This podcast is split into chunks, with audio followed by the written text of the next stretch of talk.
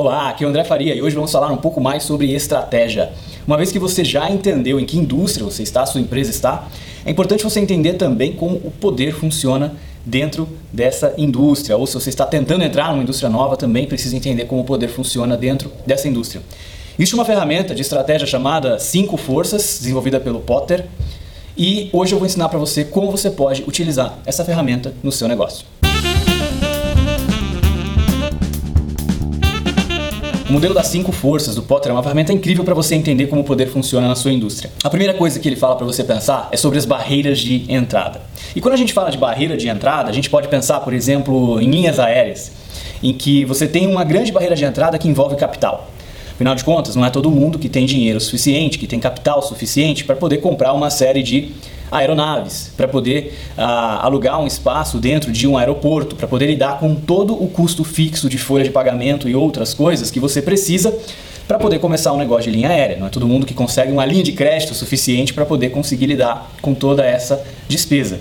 Então, essa é uma grande barreira. É por isso que a gente não vê uma nova linha aérea surgindo todos os dias, como a gente vê, por exemplo, uma nova startup de software surgindo todo dia, porque a barreira de entrada é muito pequena. Agora, você pode pensar também barreira de entrada de uma maneira um pouco diferente. Né? Pensa no Instagram, por exemplo. O Instagram, que é uma rede social que todo mundo conhece, e se você for parar para pensar mesmo no modelo deles, é extremamente simples. Eles têm ali é uma timeline de fotos em que você pode colocar um comentário, dar um like, né? Ah, basicamente isso, não, não foge muito disso. É um produto simples, é um produto que de repente ali um time de desenvolvimento de software em pouco tempo consegue replicar, né, sem muito custo. Agora a barreira de entrada não está em desenvolver o software.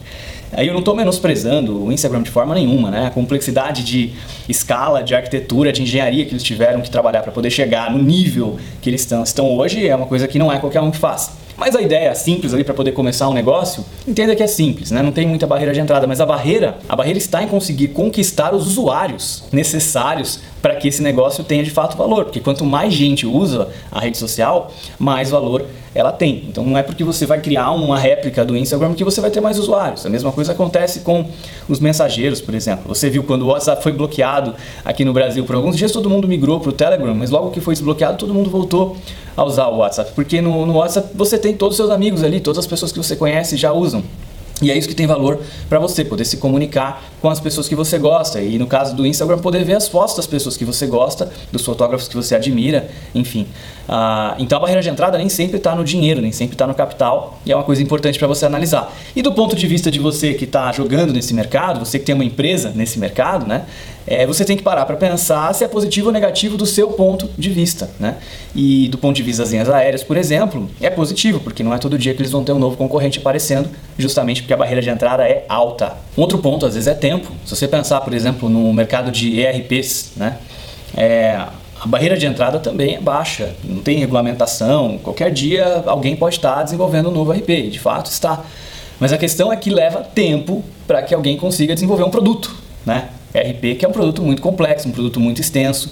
Então, isso também pode ser uma barreira de entrada. Não é todo mundo que tem tempo suficiente para investir para até ter um produto finalizado, até ter um produto pronto para competir no mercado. E a gente poderia falar de economia de escala, por exemplo, também. Tem certos negócios que você só consegue ser competitivo quando você tem uma escala muito grande, senão o custo fica muito alto especialmente quando o custo fixo é muito maior que o custo variável. E aí você não consegue entrar no mercado, porque você tem que ter muito capital para conseguir uh, queimar até você conseguir a escala para conseguir ter uma margem uh, competitiva, conseguir ter um preço competitivo nesse mercado.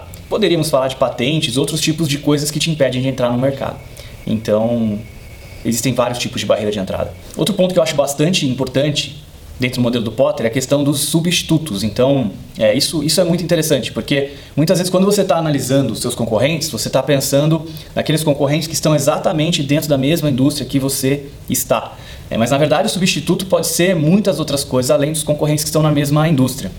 Então, para te dar um exemplo, vamos pensar, é, por exemplo, na Coca-Cola, bebida Coca-Cola refrigerante, né? não na, na, empresa como um todo. Então, é, o, o, o, concorrente da Coca-Cola não é só a Pepsi-Cola, né, por exemplo, mas qualquer outra bebida, inclusive a água, pode ser um substituto para a Coca-Cola. Então, nesse sentido, é, se a Coca-Cola, por exemplo, sobe demais o preço dela, as pessoas vão procurar substitutos, vão procurar bens que elas podem, bens que elas podem consumir em vez de consumir a Coca-Cola.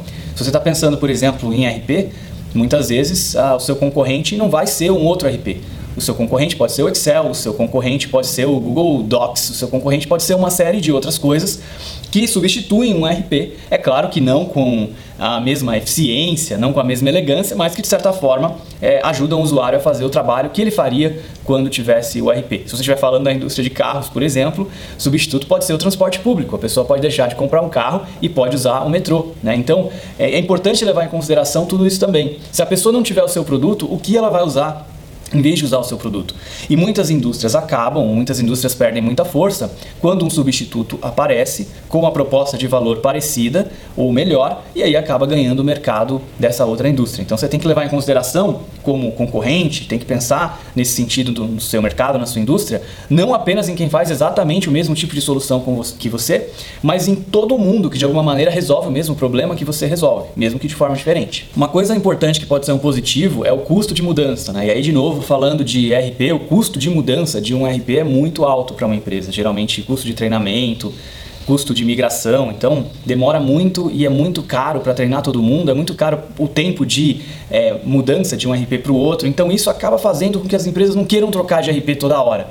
Não é toda hora que aparece alguém novo de RP que todo mundo vai trocar só porque é um pouco mais barato, só porque é um pouquinho melhor. Tem que ser muito melhor ou muito mais barato para as pessoas quererem trocar, justamente porque o custo de mudança é muito alto. Né? Então, mesmo quando você tem muitos substitutos, se o custo de mudança for alto, isso acaba sendo um ponto positivo para você, para a sua empresa. Então, para para pensar em questão, em termos de substitutos, como é que está para sua empresa, é positivo, negativo, é neutro. E aí vem o terceiro, que é a questão de poder de barganha de compradores. Né? Então, você tem as pessoas que consomem, que compram o seu produto. E se os compradores têm muito poder, se você é uma indústria, por exemplo, que vende produtos para o varejo, só que você é uma indústria pequena e os varejos que você vende são muito grandes. Imagina que você é uma indústria que vende para o Walmart, que vende para o Carrefour, que vende para o Pão de Açúcar. E esses caras são muito maiores que você.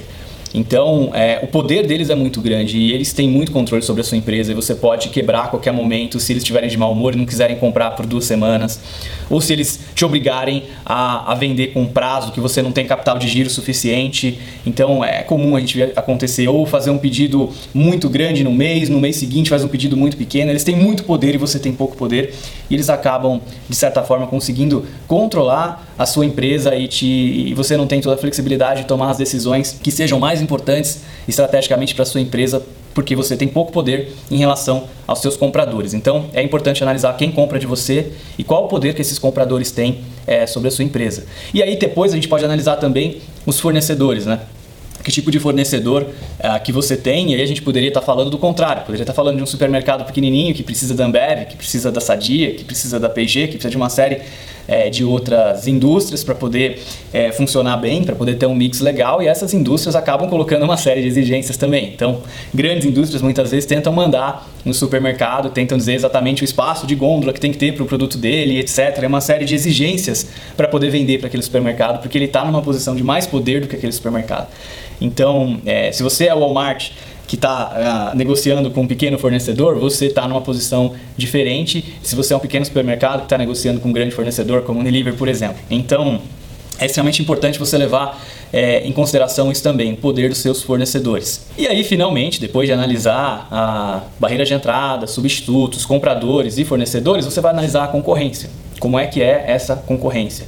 E o melhor dos mundos para você estar é no mundo em que você está competindo por valor, por diferencial com a sua concorrência.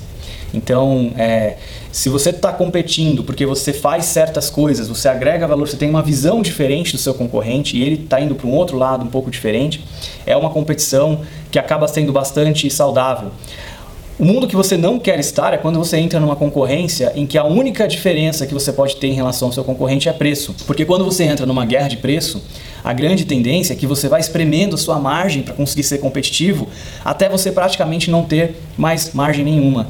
E isso é muito do que a gente vê hoje no mercado de e-commerce no geral. Né? Então, se você for analisar, muitas das empresas de e-commerce hoje não dão lucro. Né? E eles não dão lucro justamente porque é, estão com margens muito espremidas. Isso acontece, claro, em outros mercados também, a indústria.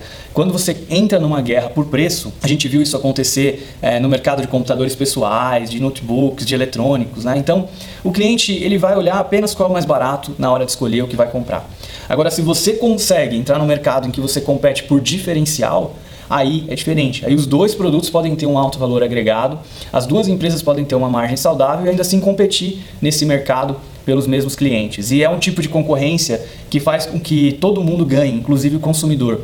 Porque os dois concorrentes ou os múltiplos concorrentes que estão brigando nesse mercado estão tentando ter um produto cada vez melhor para poder agregar mais valor para o cliente. Então os dois produtos estão constantemente melhorando e o cliente também está ganhando com isso.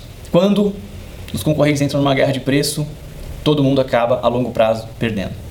Então, esse, são, esse é o modelo das cinco forças do Potter. Espero que você tenha gostado.